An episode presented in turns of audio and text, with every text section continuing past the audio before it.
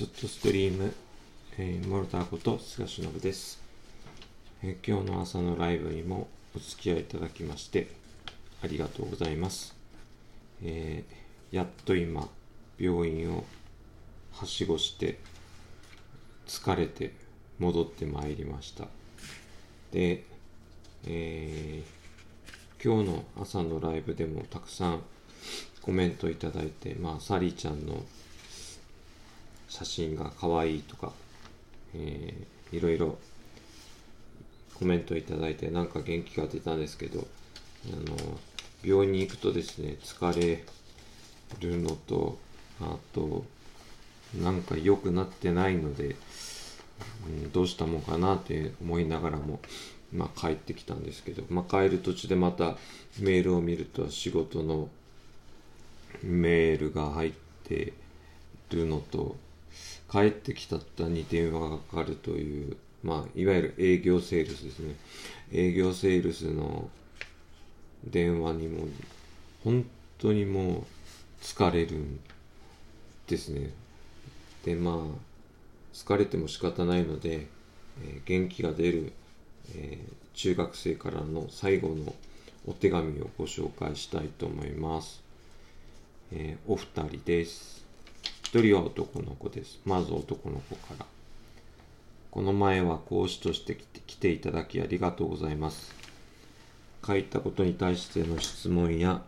自分の体験談談などを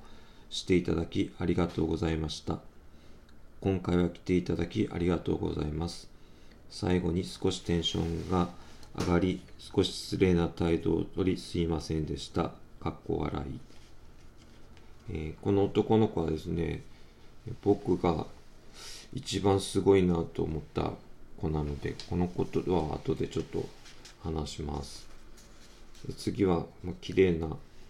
字の女の子です、えー、私が、えー、菅さんの話を聞いて分かったことは挑戦することへの大切さです。菅さんはすごくいろんなことに挑戦して自分の夢を叶えていて本当にすごいなと思いました。私も菅さんのようにたくさんのことに挑戦して〇〇という夢を絶対に叶えられるよう頑張ります。ということです。えっ、ー、とここでですねちょっとまあ誤解してることがまあ中学生なのであると思うんですけどあのまあ、最初に僕が夢を叶えてるかどうかっていうことに関してはあの叶えてないと思います、えー、中学生の時の夢は、えー、技術技術者になるとか行政書士になるとかっていうことは全然思っていなかったので、えー、それが仕事が夢っていうことであるとするならばちょっと違うかなと思います。ただ私がやろうとしてるその通学路のこと子供とかの交通の問題を夢と捉えるんだあるとするならば、えー、私も夢は今進行中という叶えているというよりはどっちかというと進行中という感じで、えー、叶うかどうか分かりません、えー、なのでだけども綺麗な字で書いてあって、まあいいなと思って。で、最初に紹介した男の子は、まあ態度はですね、確かに、まあこう、横兵というか、中学生からするとちょっと、うん、生意気かなと思ってたんですけど、頭の構造がですね、素晴らしく僕は感動してしまって、あのー、何が感動したかというとですね、えー、僕たち、まあ、技術者とか、がフローチャートを書くときはあの始まりスタートがあってゴールに行き着くまでにどんな経路をたどっていくかっていうのがあるんですけど、えー、彼の場合はあの下から上に上がっていくっていう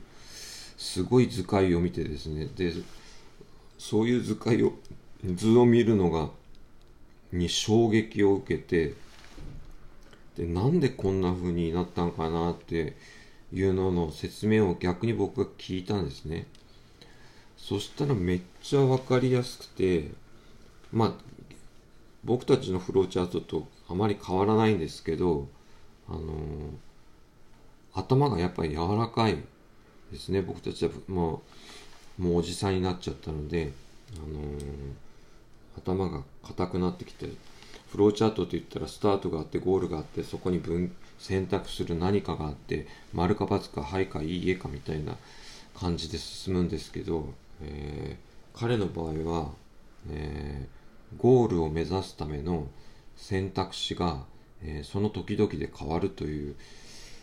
あやっぱりはあの中学生らしいというか逆に言うとそれが本当のなんか人生なんじゃないかなと思って。要は選択肢がたくさんあるんだけど必ず同じゴールにたどり着くっていうなんかこう人生を悟りきったようなすごいあの図を描いてくれててですねフローチャートみたいな図なんですけどすごいなと思ってこの子が一番まあ態度はでかかったんですけど頭もスケールもいっちゃんでかいなと思って感動しました。ということであのこのお便りとかは、まあ、僕あの子供たちからもらうお手紙とかが多いのであのもうこの年になってラブレターとかっていうつもりはさらさらないんですけどあの小小中学校回ってですね子供たちから感想文もらったりお手紙をもらったりすると嬉しいので、えー、それに対して、この前話したようにあの学校の方からですねアンケートが来てたんですけどそれに対しての返事をちょっと書いたので、えー、ちょっと読みます、えー、皆さんたちの将来の話を聞かせてもらえたことにとても感謝しています。私が参加した6人のグループの皆さんがしっかりと自分の将来を考えていることやそのために必要な取り組みなどを考えられていて正直驚きました私は6人の生徒の方へお伝えした通り波乱万丈の人生を送っており現在も働きながら大学院で学び続けています皆さんの保護者よりも年上だと思いますがえー、上町の子供たちは全員私の子供だと思っています。親の目線で心配することを一つだけお礼に変えさせてもらいます。私は皆さんが心身ともに健康で病気にならないことだけが願いです。進学、就職の心配もあるかもしれませんが、私は皆さんが笑って過ごしてくれるよう、私なりの役目を果たしていきたいと思います。これからますます寒くなり、体調管理が難しくなりますので、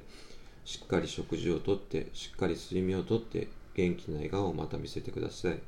そして何か困った時は遠慮なく相談してください。では、騎乗中3年生の皆さんの健康を祈りつつ、お礼の言葉とします。この度はありがとうございました。というのが、え私の、えアンケートとは別に学校の方に送ったお手紙です。えー、別にかっこつけようとか、いい人ぶろうとかっていうつもりはなくて、本当に、あの、僕にとって、記事だけに関わらないんですけど、あの、世の中の子供は自分の子供と同じぐらいに大切な存在なので、この子たちが笑ってくれるような何か役目をきっと果たしていきたいなと思っています。ということでちょっと病院疲れで声のトーンが少し落ち気味ですが今から少し横になれば元気になるかなと思っています。ではまたライブと配信とでお会いしましょう。聞いていただいてありがとうございました。モルダーこと菅忍でした。失礼します。